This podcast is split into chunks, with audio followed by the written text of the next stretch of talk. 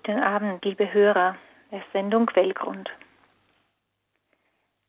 Wer kärglich sät, wird auch kärglich ernten. Wer reichlich sät, wird reichlich ernten. Der zweite Teil dieses Spruches stammt aus dem zweiten Korintherbrief. Wer reichlich sät, wird reichlich ernten und trifft in besonderer Weise auf die heilige Therese von Lisieux zu.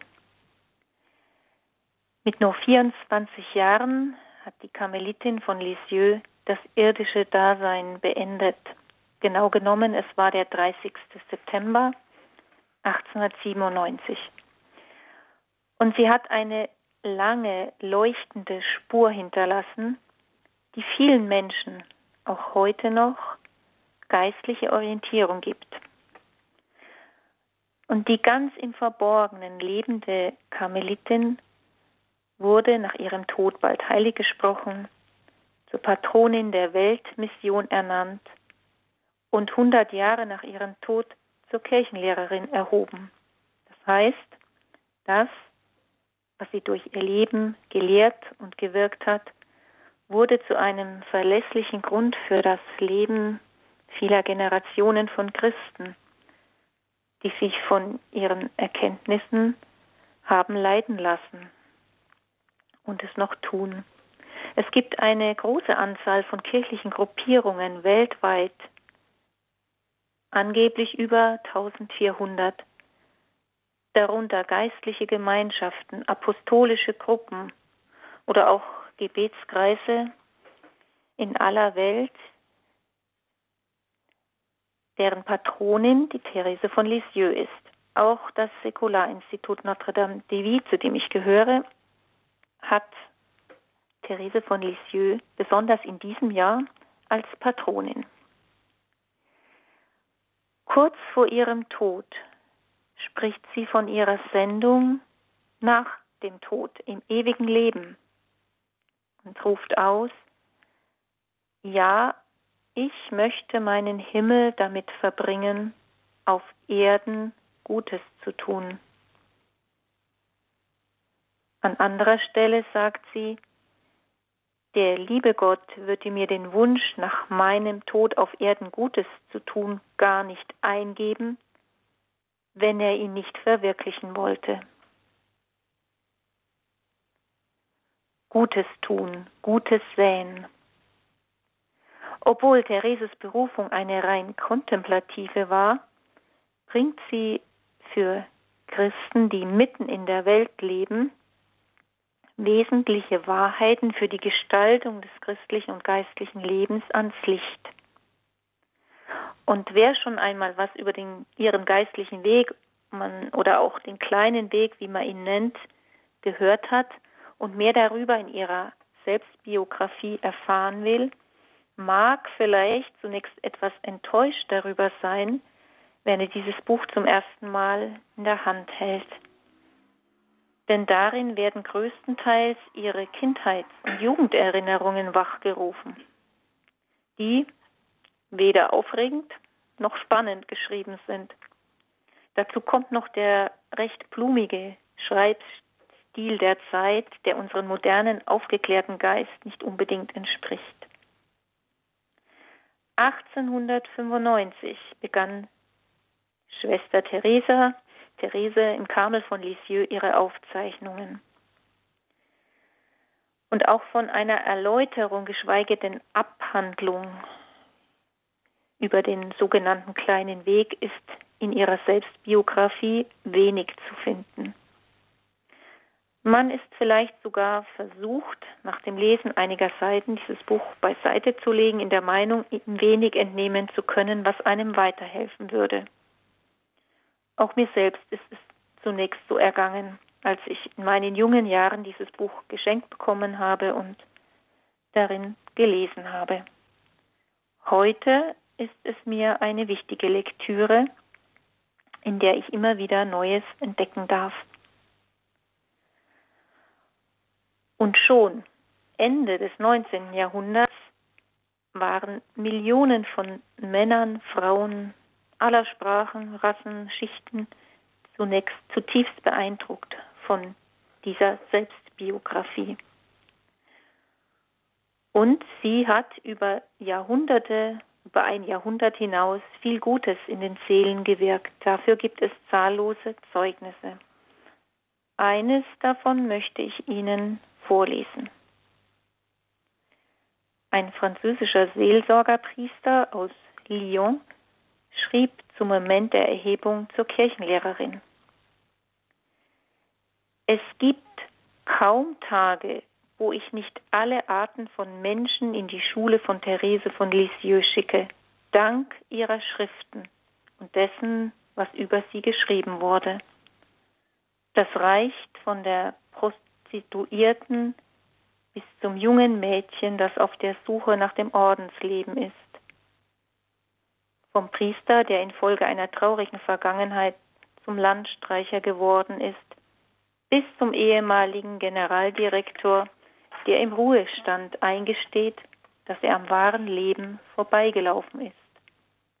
Von der Familienmutter, die kaum Französisch lesen kann, die aber im Inneren begreift, was die heilige Therese gesagt hat, bis hin zum geschiedenen Vater, der eine Verzeihung fühlt im besonderen Licht des barmherzigen Gottes der heiligen Therese.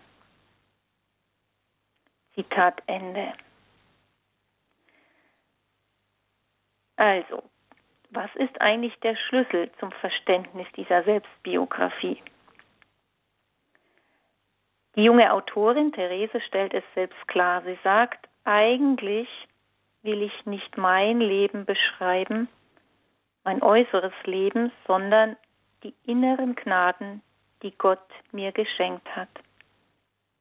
Und das ist ausschlaggebend.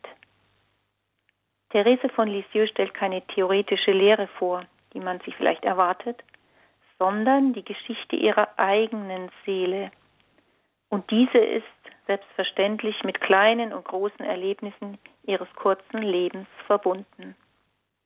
Aber nicht die äußeren Ereignisse sind der Schlüssel des Verständnisses, sondern das, was Gott in ihrem tiefsten Inneren durch die Erlebnisse, durch die Ereignisse gewirkt hat.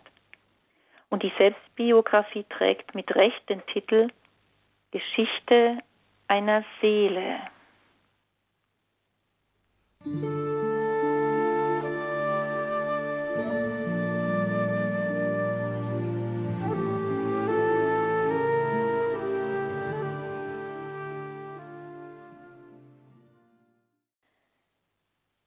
Geschichte einer Seele.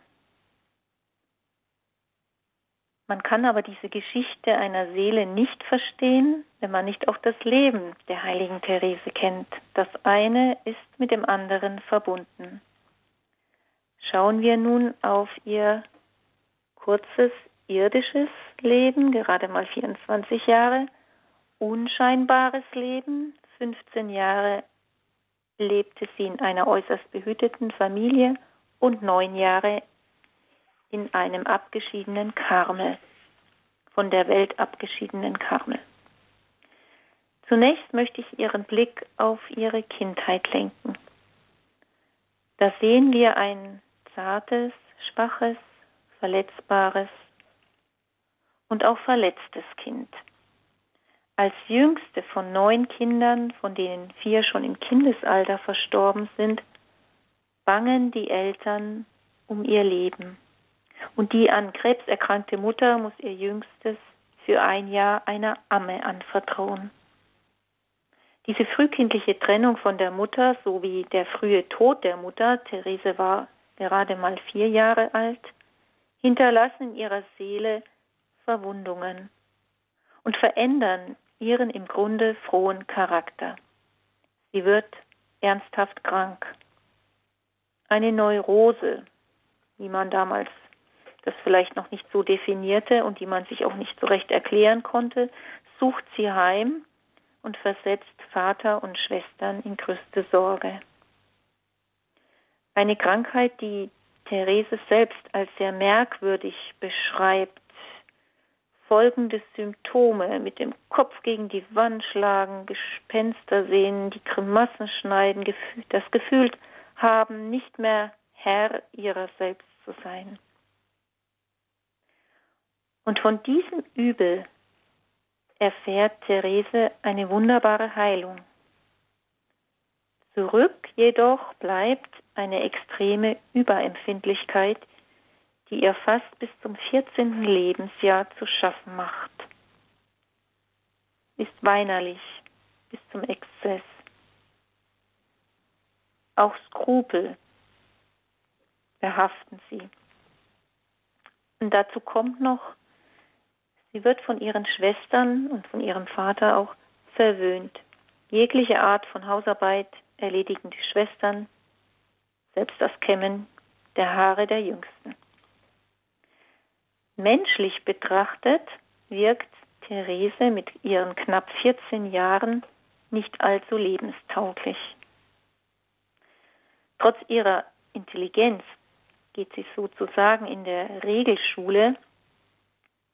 Die wenigen Jahre, die sie im Pensionat verbracht haben, waren für sie eine sehr leidvolle Zeit. Sie geht in der Regelschule unter und sie bekommt Privatunterricht. Der Vater kann es sich leisten. Aber sie wirkt immer wie ein Sensibelchen, das es schwer hat, in der normalen Welt zu bestehen.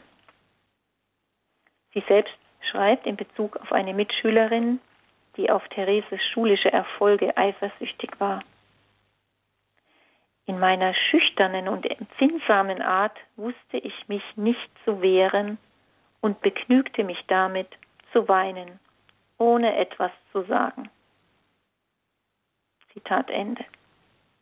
Zudem versteht sie es nicht, mit anderen Kindern, gleichaltrigen Kindern zu spielen und leidet auch darunter, dem normalen Umgang mit Gleichaltrigen. Therese, eine Teenagerin mit seelischen Verletzungen, Charakterschwäche und am Ende ihres Lebens rückblickend gesteht sie sogar noch ein, ich habe mich noch nie wohlgefühlt in meinem Körper.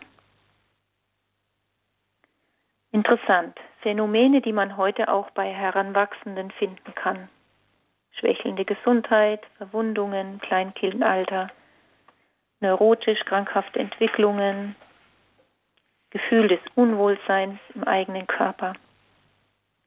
Blickt man jetzt noch genauer auf ihre Leistungen, die schulischen Leistungen in dieser Phase, sieht man, dass diese durchgemachte neurotische Störung auch gleichsam ihre Fähigkeiten lähmten. Mathematik, bereiteten ihr große Schwierigkeiten. Aufsätze zu schreiben gelang ja so ungefähr, aber mit einem gewissen kindlichen Einschlag, wie bei einem Mädchen, das psychologisch gesehen ein wenig zurückgeblieben war. Andererseits, ihr Lebenskreis beschränkt sich hauptsächlich auf ihre Familie und nahe Verwandten. Und dieses familiäre Umfeld ist für sie ein echter Glücksfall. Nicht, dass es in ihrer Familie keine Leiterfahrungen gegeben hätte. Schon allein der Tod der Mutter. Nicht nur für Therese, sondern auch für ihre Schwestern und ihren Vater. Aber in dieser Familie gibt es keine ernsthaften Familienkonflikte. Und das ist wirklich ein Glück, das nicht allen Kindern gegönnt ist. Der Umgang in der Familie Martin, Familienname Martin, ist ungewöhnlich harmonisch. Therese verehrt ihren Vater, was dieser mit einer tiefen Zuneigung zu seinem, ja zur Jüngsten auch erwidert. Die älteren Schwestern ersetzen die Mutter, bemuttern sie, verwöhnen sie, bewahren das kleine Nesthäkchen vor den Gefahren der Welt. Nach menschlichen Ermessen hätte sie ohne diese liebevolle und zugleich tiefe religiöse um Sorgen der Familie es wohl sehr schwer gehabt, sich in der normalen Welt zu einer reifen, gesunden, ausgeglichenen Persönlichkeit zu entwickeln. Therese ist sich im Rückblick dessen wirklich bewusst und drückt es aber in einer sehr poetischen Sprache aus. Hören wir. Die arme kleine Blume, also ich ergänze jetzt das neunjährige Mädchen Therese. war gewöhnt gewesen, ihre schwachen Wurzeln in ein auserwähltes, eigens für sie gemachtes Erdreich zu senken, so erschien es ihr jetzt hart, sich unter Blumen jeglicher Art zu sehen mit oft recht unzarten Wurzeln und genötigt zu sein, aus einem gewöhnlichen Boden den für ihr Dasein nötigen Saft zu ziehen. Ein Bild, Zitat Ende, ein Bild des geschützten und äußerst behüteten Rahmen ihrer Familie, sie nennt es das eigens für sie gemachte Erdreich, bot ihr die nötige Nahrung, sich innerlich und äußerlich zu entwickeln, in der Sprache Thereses den nötigen Saft für ihr Dasein. Und die religiöse Erziehung, Frömmigkeit der Zeit war hier in der Familie ein, von großer Bedeutung. Also man betete viel, man brachte Opfer ähm, und das kannte sie schon von klein auf und das wurde ihr auch zuteil und auch das förderte ihre Seele, sich auf Gott auszurichten. Und zu Beginn ihrer Selbstbiografie erwähnt sie, dass sie, dass es dem lieben Gott lebenlang gefiel, sie mit Liebe zu umgeben. Aber sie ist sich auch dessen bewusst, dass wenn sie nicht von tugendhaften Eltern, frommen Eltern erzogen worden wäre, so wäre sie vielleicht böse geworden oder wäre verloren gegangen. An anderer Stelle gesteht sie ein, da ich Eigenliebe, aber auch Liebe zum Guten besaß, genügte es, sobald ich anfing ernsthaft zu denken, dass man mir sagte, etwas sei nicht recht, damit mir die Lust verging, es mir ein zweites Mal sagen zu lassen. Also, was Therese auszeichnet, ist ein außergewöhnliches Maß an Empfänglichkeit, Empfindsamkeit auch, aber auch eine Entschlossenheit für das Gute und das schon in ihrer frühen Kindheit. Der Tugend, die Tugend gewann Reiz für mich, schreibt sie an einer anderen Stelle. Beispielsweise auf den Spaziergängen, die ich mit Papa unternahm, ließ er mich gern den Armen, denen wir begegneten, Almosen bringen. Auch ihr Entschluss, Klosterfrau zu werden, steht schon mit zwei Jahren fest. So notiert sie es zumindest rückblickend. Also die erste Lebensphase, bis zum 14. Lebensjahr etwa, ist allerdings auch eine Phase, in der sich Therese nicht gehen hat lassen, sondern sie hat auch an sich gearbeitet und arbeiten lassen. Aus ihrem Kinderglauben eines überbehüteten Kindes schält sich so nach und nach ihr ganz eigener geistlicher Weg heraus. Was ein normaler Mensch, durchschnittlicher Mensch, würde ich sagen, im Laufe langer Jahre an geistlicher Vertiefung erreicht, das hat sie schon in einer ungewöhnlich kurzen Zeitspanne erlangt. In jedem menschlichen Leben gibt es Schwankungen, Auf und Abs, gute und schlechte Phasen. Und dem Verarbeiten von möglichen Traumata in der Kindheit, psychischen Schwankungen, Krankheiten, Defiziten, Konflikten. Im Grunde müssen wir uns alle dem mehr oder weniger stellen. Wie ist die heilige Therese damit umgegangen? Aus ihrer Selbstbiografie lässt sich ablesen, dass sie sich ihrer Schwächen bewusst war. Sie nimmt sie so, wie sie waren, und sie beweist ihren guten Willen im Kampf gegen ihre zum Beispiel charakterliche Schwäche, die sie unausstehlich machte, so sagt sie selbst. Sie, so nennt sie die Anstrengung, die sie macht, hebt ihren kleinen Fuß, um die erste Stufe zu erklimmen. Sie macht eine Anstrengung. Das ist schon mal ein Mittel für uns alle, menschlich gesehen natürlich auch, nicht nur geistlich gesehen, an sich anzustrengen.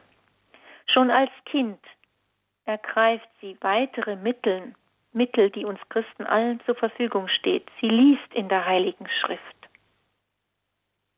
Sie lässt sich nähren vom heiligen Wort Gottes. Sie sucht stille Zeiten des Gebetes. Und da beschreibt sie zum Beispiel, dass sie sich in einem leeren Zwischenraum zwischen Bett und Wand äh, einfand, um sich zurückzuziehen und dort an den lieben Gott zu denken. An anderer Stelle schreibt sie sogar, oft war das Gebet im Bett die Möglichkeit, ihre tiefsten Gedanken zu verrichten. Ich finde das sehr einprägsam, ein Kind, das schon solche kleinen Mittel nutzt, um das Gute auf sich wirken zu lassen und dann später natürlich, ich komme ja noch darauf zu sprechen, dieses Gute mehr und mehr auszusehen. Aber sie weiß sich natürlich auch getragen von Menschen, die für sie beten. In der größten Not ihrer Krankheit wendet sie sich inbrünstig an die Mutter Gottes und sie findet einen tiefen Frieden in den Empfang der Sakramente, Beichte, Erstkommunion und Firmung. Wir sehen also Therese von Lisieux als ein junges Mädchen, geschwächt durch seelische Erschütterungen, Krankheiten, Leiden an sich selbst, aber auch gestärkt durch die liebevolle Sorge, erlangt durch Gottes Wirken, gelangt sie an einen Wendepunkt. Sie ist noch nicht ganz 14.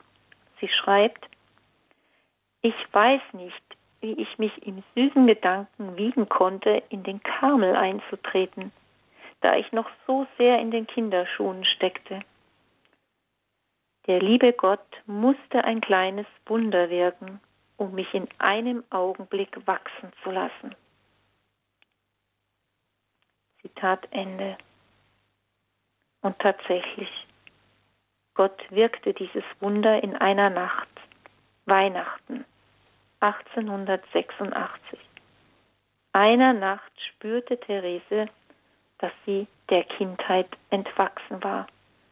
Es handelte sich um kein spektakuläres äußeres Wunder, sondern um eines, das sich im tiefsten Inneren ansiedelte und zu einer Veränderung führte, die auch andere wahrnehmen konnten. Sie selbst spricht von der Gnade ihrer Bekehrung, ihrer vollständigen Bekehrung. In einem Augenblick hat Jesus vollbracht, was mir in zehnjähriger Anstrengung nicht gelungen war. Er begnügte sich mit meinem guten Willen, an dem es mir nicht fehlte. Ja, ich fühlte die Liebe in mein Herz einziehen, das Bedürfnis, mich selbst zu vergessen, um Freude zu machen.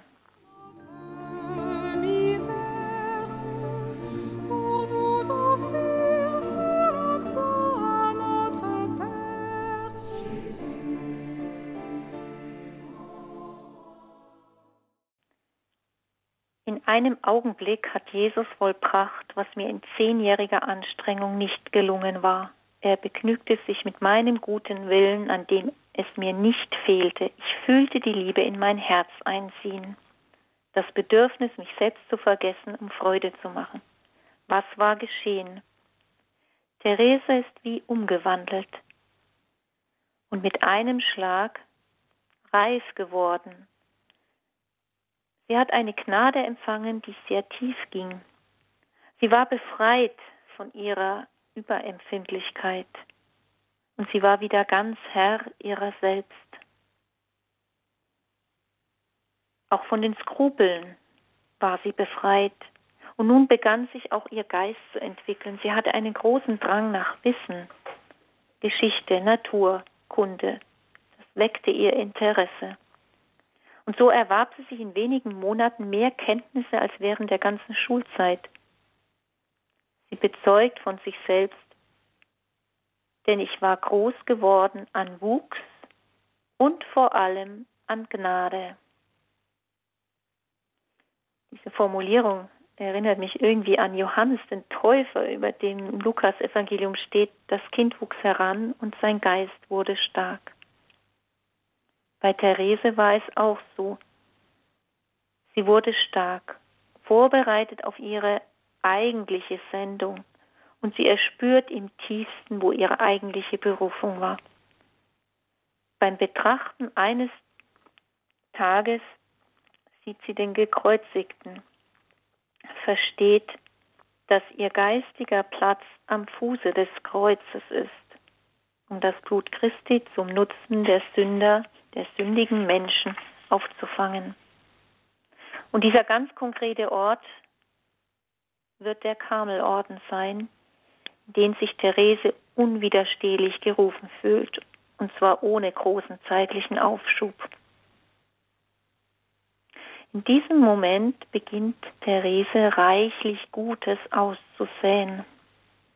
Sie hat viel empfangen, das sie jetzt nun weitergeben kann.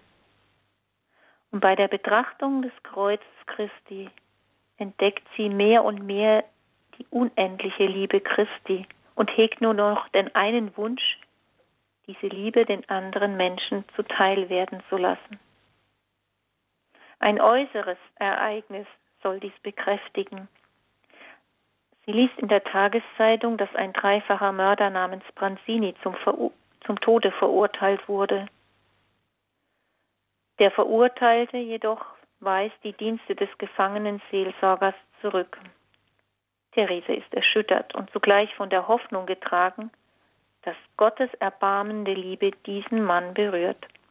Und zusammen mit ihrer Schwester betet sie für diesen Verbrecher, bringt kleine Opfer lässt durch die Vermittlung ihrer Schwester Messen für ihn lesen, ohne ihre Intention anzugeben. Und am Tag seiner Hinrichtung erfährt Therese aus der Zeitung, dass Bronzini, bevor er seinen Kopf auf das Schafot legt, das Kruzifix, das der Priester ihm hinhält, dreimal küsste. Dieser Vorfall bestätigt etwas, was Therese in ihrer großen, empfindsamen Seele schon lange gespürt hat. Ihre Sehnsucht, in den Karmel einzutreten, dort zu beten und ihr Leben für die Sünder hinzugeben.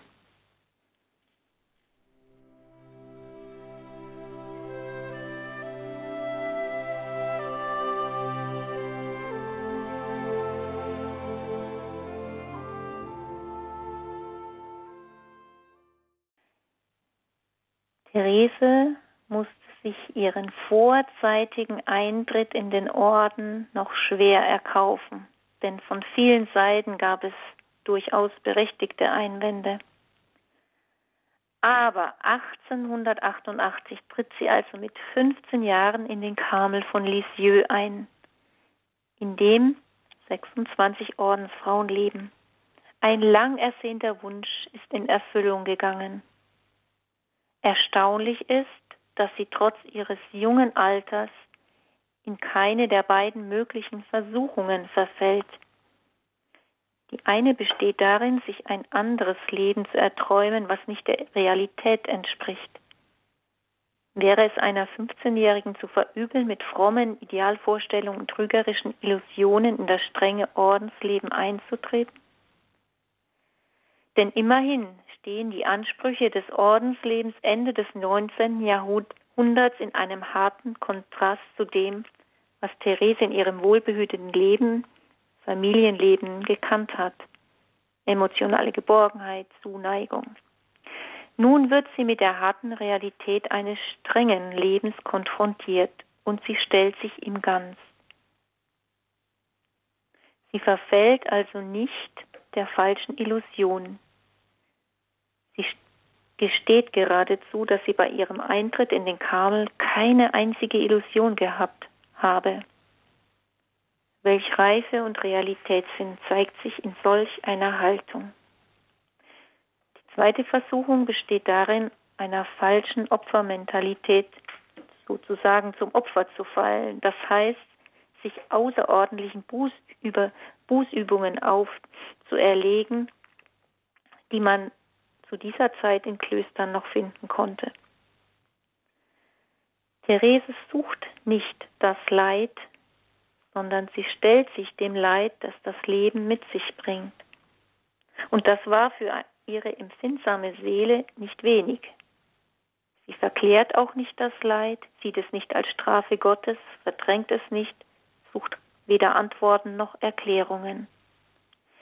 In dem Leid, das ihr widerfährt, sucht sie einzig und allein das Vertrauen in die unendliche Liebe Gottes zu vertiefen.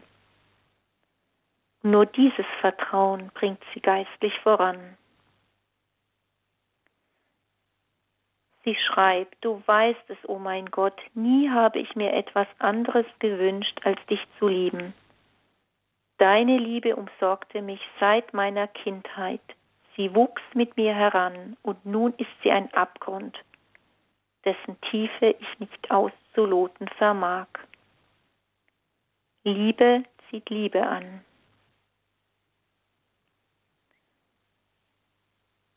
gegen die passive Aufopferung oder einfach nur Hinnahme ihres Daseins setzt Therese das Vertrauen in die unergründliche Liebe Gottes.